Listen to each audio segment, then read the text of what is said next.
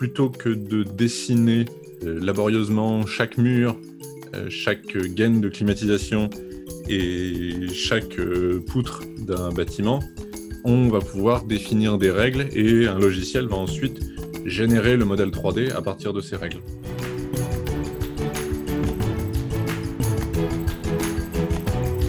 Je ne crois pas trop au futur de ces outils qui viennent générer des millions de possibilités différentes pour un design et où on se retrouve finalement à devoir passer plus de temps à analyser toutes ces possibilités plutôt que de l'avoir dessiné soi-même.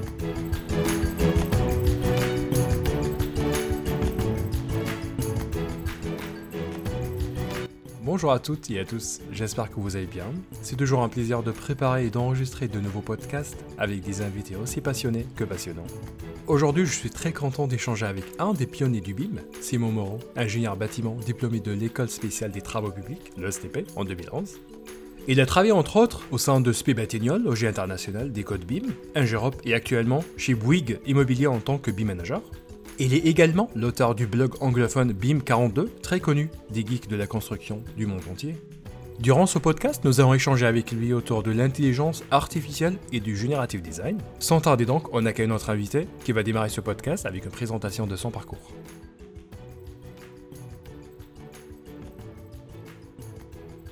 Bah, bonjour et merci de me recevoir. Je travaille aujourd'hui chez Bouygues Immobilier, un du coup, en tant que maître d'ouvrage, je fais de la promotion immobilière, donc, euh, et plus particulièrement, je conçois des immeubles de bureaux. Donc, je travaille avec des architectes et des bureaux d'études pour faire des, immeubles de bureaux. J'ai pas toujours fait ça. Je viens plutôt de la maîtrise d'œuvre. Euh, j'ai travaillé dans plusieurs bureaux d'études, euh, notamment un GEROP, où j'avais un rôle, on va dire BIM manager, même si ça regroupe beaucoup de choses, où je, voilà, je, travaillais essentiellement euh, euh, sur des missions de synthèse ou des missions de maîtrise d'œuvre de conception et je faisais du BIM management, euh, que ce soit en interne pour, on va dire, aider mes collègues à mettre en place des maquettes numériques ou en externe sur un projet. Fait ça également au début chez Bouygues Immobilier et j'ai ensuite switché sur mon rôle actuel qui est plutôt un rôle de on va dire, de gestion de projet. Rentrons dans le sujet du podcast, c'est quoi le generative design? Je pense qu'il y a vraiment beaucoup de, beaucoup de choses différentes qui ont été mises derrière ce concept de generative design. On voit euh, des milliers de versions différentes d'un bâtiment tout carré généré par un ordinateur.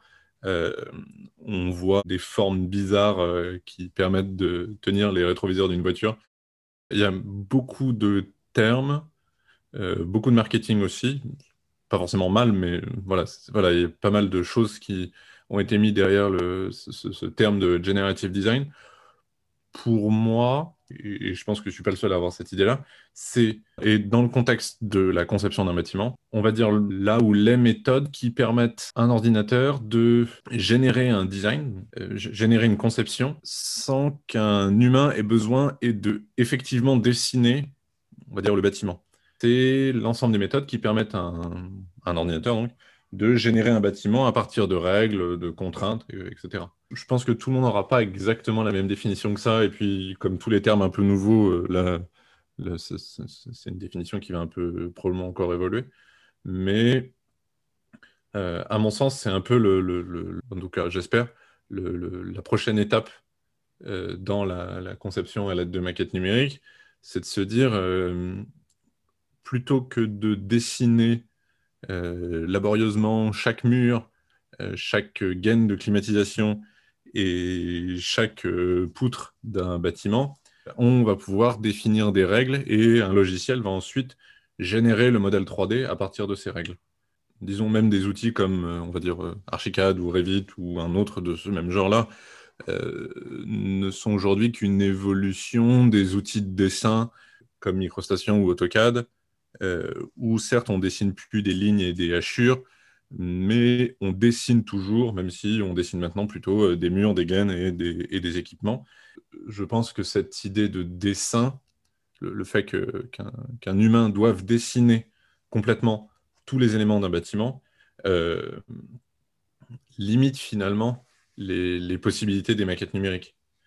Et que si un ordinateur était capable de générer une maquette numérique à partir de règles, ça veut dire qu'on pourrait beaucoup plus facilement faire évoluer cette maquette, la faire changer, changer d'avis, revenir en arrière, faire plusieurs versions différentes, etc., sans forcément à chaque fois repasser plusieurs heures, plusieurs jours, plusieurs semaines à reprendre, euh, le, à reprendre le dessin.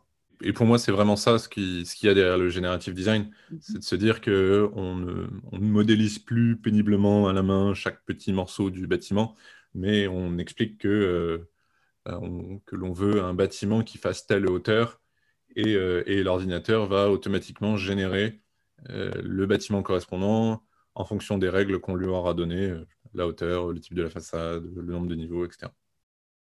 Concrètement, quels sont les cas d'usage possibles et potentiels du generative design? Aujourd'hui, les, cas d'usage sont clairement euh, très, à mon sens, encore très limités.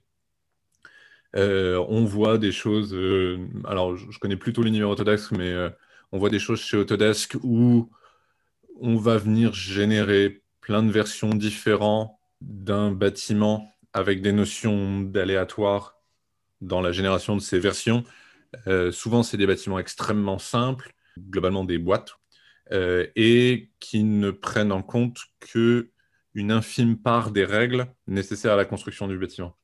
Ça va être des choses, euh, on va avoir, il n'y a, pas que Autodesk qui fait ça, mais on va avoir des choses comme générer la meilleure forme d'un bâtiment en fonction de l'ensoleillement ou en fonction de,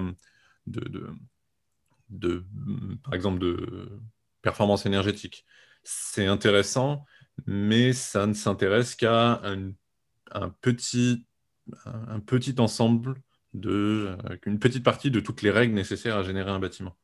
On, voit ce genre de choses. Euh, on, voit aussi apparaître des outils qui, vont générer des, des, formes de bâtiments, des enveloppes de bâtiments à partir de règles, euh, des règles contenues dans un PLU. pareil, c'est intéressant, mais ça ne prend en compte qu'une petite partie des règles nécessaires à la, création complète d'un bâtiment. Et puis, on, voit aussi des choses où on vient, je, pense à des, prototypes où on voit euh, par exemple des ponts ou des passerelles euh, extrêmement très organiques qui sont générés afin d'optimiser le poids de matière par rapport à la résistance, par rapport à la résistance du matériau.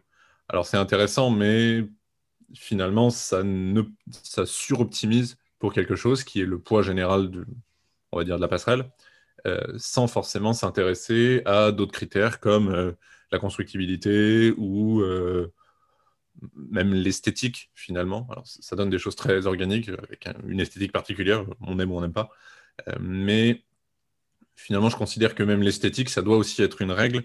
Et aujourd'hui, ce genre de, ce, genre de, generative design, en tout cas les cas d'usage actuel du generative design, euh, permettent pas vraiment de définir des règles esthétiques euh, pour générer ce genre de choses. Souvent, c'est euh, voilà, soit on dit qu'on optimise le poids de la passerelle euh, pour un, ensemble de contraintes structurelles, soit on optimise la forme du bâtiment pour un ensemble de contraintes données par un PLU, par exemple. Mais on, ne s'intéresse toujours qu'à une petite partie des, règles.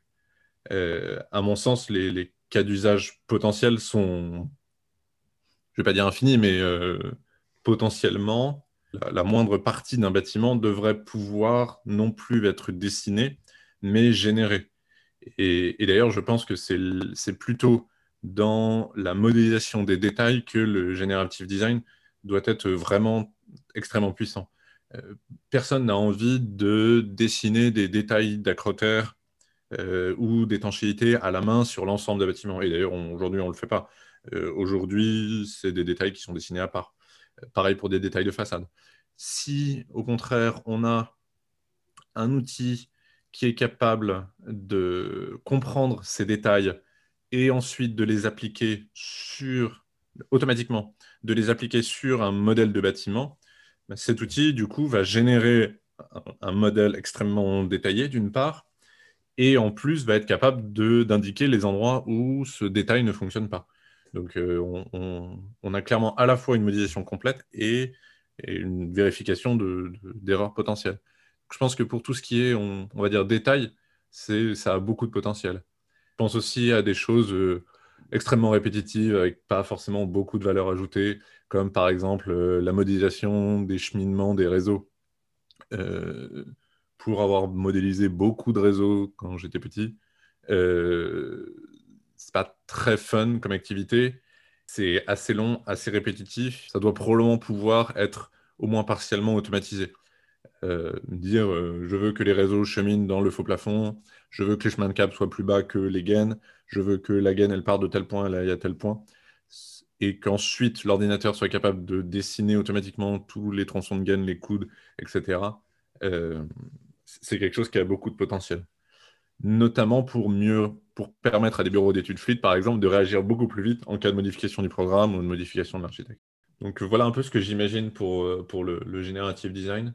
Je pense qu'il y a vraiment beaucoup de potentiel, pas tant dans la génération de la forme générale du bâtiment, encore que ça peut aider, mais plutôt dans la génération des modèles qui découlent de cette forme. Par exemple, voilà, si j'ai une forme de bâtiment avec euh, avec un layout de pièces euh, à l'intérieur, on devrait pouvoir être capable de générer automatiquement la structure, ou au moins une partie de la structure euh, qui va bien pour cet arrangement de pièces, et être capable de générer automatiquement la, les réseaux de, on va dire, climatisation, plomberie, électricité, qui permettent d'alimenter cet ensemble de pièces. Qu'en est-il de l'intelligence artificielle? Alors déjà pour moi, contrairement au generative design, euh, qui est clairement, et c'est marqué dans le nom, hein, un, sujet de conception, de design. Euh, ce qu'on appelle l'intelligence artificielle, en tout cas ce qu'on appelle l'intelligence artificielle aujourd'hui, c'est clairement une technique euh, informatique, comme il y a, je sais pas, comme il y a de la programmation orientée objet, ou comme il y a des, des, algorithmes déjà bien connus dans plein de domaines différents. Euh, je pense que ce qu'on appelle l'intelligence artificielle, c'est-à-dire, on, va dire grossièrement, euh, je, suis loin d'être un expert, mais l'utilisation de techniques statistiques euh, en, informatique pour faire notamment de la reconnaissance de, de motifs, c'est pas quelque chose qui, à mon sens, est spécifique au bâtiment. C'est vraiment une technique informatique qui permet d'avoir des résultats assez spectaculaires. Hein. Mais c'est pas, je, disons, euh, j'attends pas la prochaine révolution en intelligence artificielle pour. Euh, enfin, je, ne compte pas vraiment sur les, techniques d'intelligence artificielle pour euh, être, en tout cas en l'état, particulièrement adaptable au bâtiment. En revanche, je pense qu'en tant que technique informatique, c'est quelque chose qui peut Enfin, il suffit de, voir. Enfin, voilà, je, je, pense à mon album de photos là, chez Google qui reconnaît automatiquement tous les visages et qui du coup est capable de me trier mes photos sans que j'ai besoin d'y réfléchir. Euh, c'est quelque chose qui est utile, euh, très efficace euh, et, qui marche très bien. je pense que de la même manière, dans le bâtiment, on doit pouvoir avoir ce genre de, ce genre de, d'utiliser ce genre de méthode statistique pour, euh, pour avoir de bons résultats.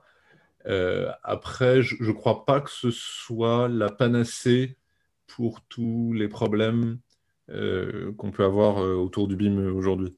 J'avais vu des essais, par exemple, de, d'outils qui permettaient d'analyser automatiquement un plan, donc on va dire juste un ensemble de, lignes, et de repérer dans ce plan les polylignes des pièces, de comprendre que tel ensemble de lignes, c'est une pièce. Et en fonction de la forme de cette pièce, d'être capable de dire, bah, ça c'est un couloir, ça c'est un salon, ça c'est une cuisine, euh, ça c'est une partie privée, ça c'est une partie publique, et comme ça, finalement d'interpréter un plan. Euh, alors c'est très spectaculaire, c'est plutôt intéressant, notamment je pense qu'il y a sûrement des applications en, gestion de patrimoine.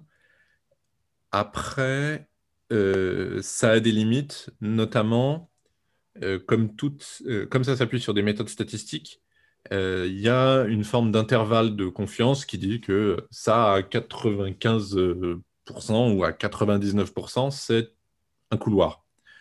Alors, dans 99% des cas, ça marche, mais le dernier pourcent pose problème et parfois une pièce serait mal cataloguée. Euh, alors, c'est pas grave, ce, genre d'intervalle de, confiance, c'est pas grave quand, euh, quand c'est pour trier les photos. Quand c'est pour trier mes photos, si au pire, euh, si, Google, quand il trie mes photos, se trompe et ne met pas le, bon tag sur la bonne photo, bah, j'ai une photo qui est mal triée et, et c'est pas dramatique. Et finalement, l'essentiel est fait, c'est-à-dire que mes photos sont à peu près triées. En revanche, pour un bâtiment, euh, par exemple, pour faire euh, du, calcul de surface, je ne peux pas vraiment me permettre d'avoir certaines pièces qui sont mal étiquetées. Et donc, finalement, si cet outil-là a un intervalle de confiance de, on va dire, de 99%, bah, le 1% restant euh, enlève un peu, enlève une grosse partie de l'intérêt, puisque bah, si certaines pièces sont potentiellement mal triées, ça veut dire que je, dois repasser sur toutes les pièces pour vérifier que ça a correctement été tagué avant de pouvoir effectivement les utiliser. Du coup, ce genre de méthode statistique, euh, c'est intéressant, mais ça doit être appliqué euh, judicieusement.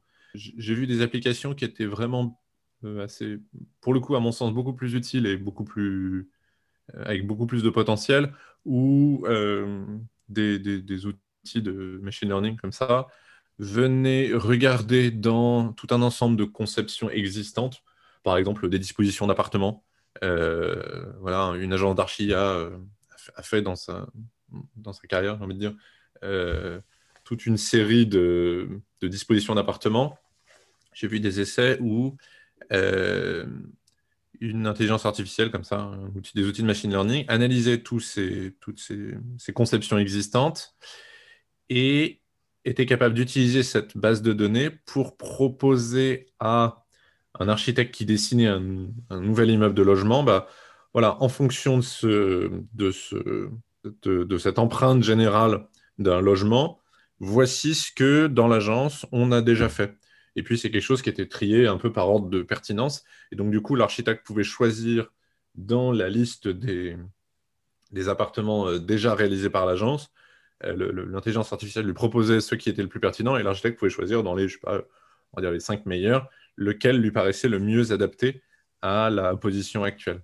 Donc, c'était un, exemple vraiment intéressant où finalement, le, un outil de machine learning aidait un humain en lui proposant des meilleurs choix, mais sans euh, retirer à l'humain la décision finale.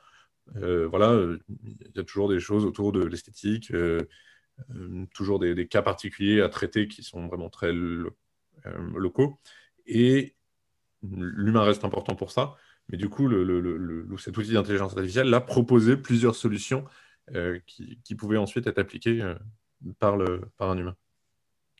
Donc c'est plutôt dans ce genre de, d'application que je, que je vois de l'utilité pour l'intelligence artificielle, euh, plutôt qu'une sorte de solution euh, systématique à euh, voilà, c'est les ordinateurs qui vont concevoir complètement les bâtiments et nous on n'aurait plus rien à faire.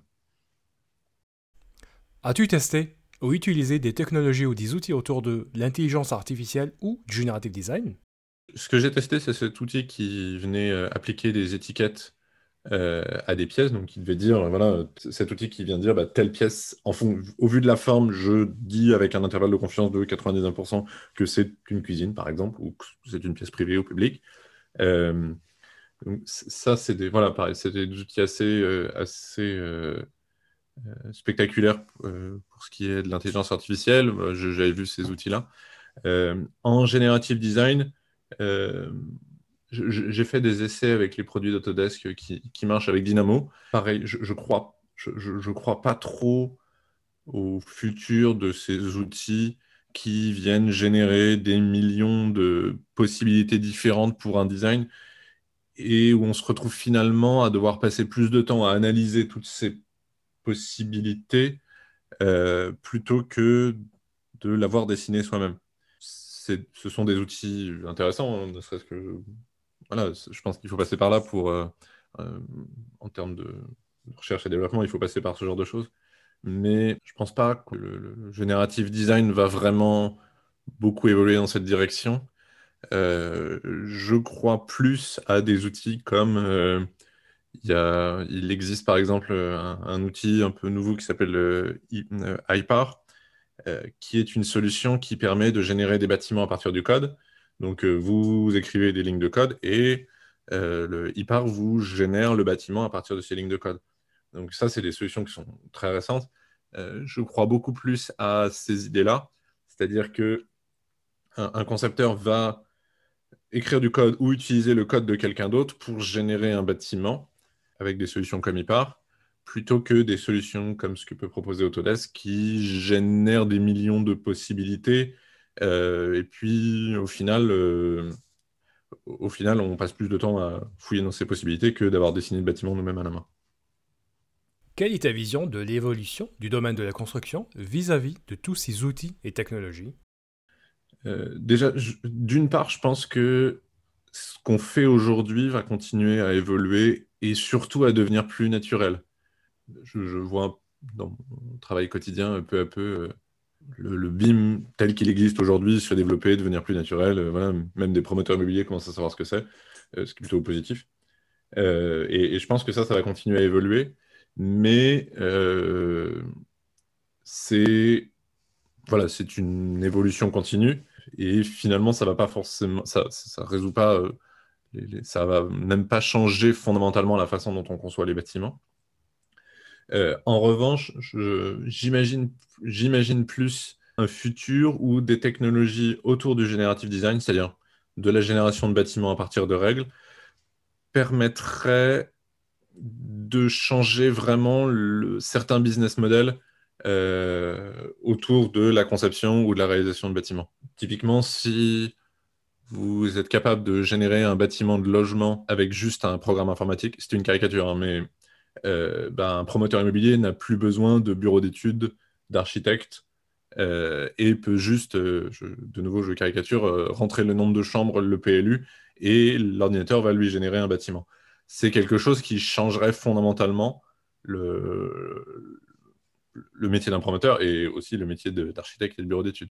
De la même manière, voilà, si, si une agence d'architecture est capable, à partir d'une volumétrie d'avoir un programme qui vient générer la structure et les fluides pour cette, euh, volumétrie et ce programme, bah, euh, forcément, l'agence d'architecte va avoir tendance à intégrer la conception de, de la structure et des fluides. Donc, je ne sais clairement pas ce qui va se, ce qui va se passer, mais euh, je, peux imaginer que euh, on va continuer à développer le, BIM qui existe déjà euh, autour d'outils comme euh, Alplan ou Archicad ou Revit, continuer à échanger des modèles et à un peu améliorer la façon dont on échange des modèles sans qu'il y ait forcément de révolution, mais que par ailleurs, probablement d'autres solutions vraiment différentes qui, à mon sens, seront plutôt basées sur des idées de generative design, de générer des bâtiments à partir des règles, vont permettre à de nouveaux acteurs de proposer euh, un business model différent pour concevoir ou réaliser des, bâtiments. Merci Simon pour ce voyage dans le futur. Un dernier mot? Je pense vraiment que, voilà, le, que le BIM tel qu'on le pratique aujourd'hui euh, n'est qu'une évolution de ce qu'on pouvait faire euh, avec AutoCAD. C'est-à-dire on continue à avoir à peu près les, à peu près les mêmes business models. Il y a quelques nouveaux métiers qui sont apparus euh, comme le BIM Manager, par exemple, qui, à mon avis, ça n'engage que moi, euh, finiront peu à peu par disparaître parce que toute la profession va monter en compétence et n'aura plus vraiment besoin de ce genre de métier. Mais que par ailleurs, j'ai le sentiment que, que probablement d'autres acteurs peuvent émerger avec des solutions, enfin du soft vraiment différents, donc pas des outils, pas des outils de dessin, mais vraiment des outils de génération de, conception de bâtiments avec du code qui vont permettre de, changer un peu et de proposer de nouveaux business models euh, autour, de, autour de la conception et, et de la réalisation de bâtiments. Merci Simon d'avoir partagé avec nous ton point de vue et tes réflexions. J'espère à très bientôt pour un nouvel épisode. Vous aussi, si vous avez un sujet à partager avec nous via ce format de podcast, contactez-nous sur podcast.exabim.com. Nous serions ravis d'échanger avec vous. D'ici là, on vous souhaite une agréable journée et à très bientôt pour un nouvel épisode.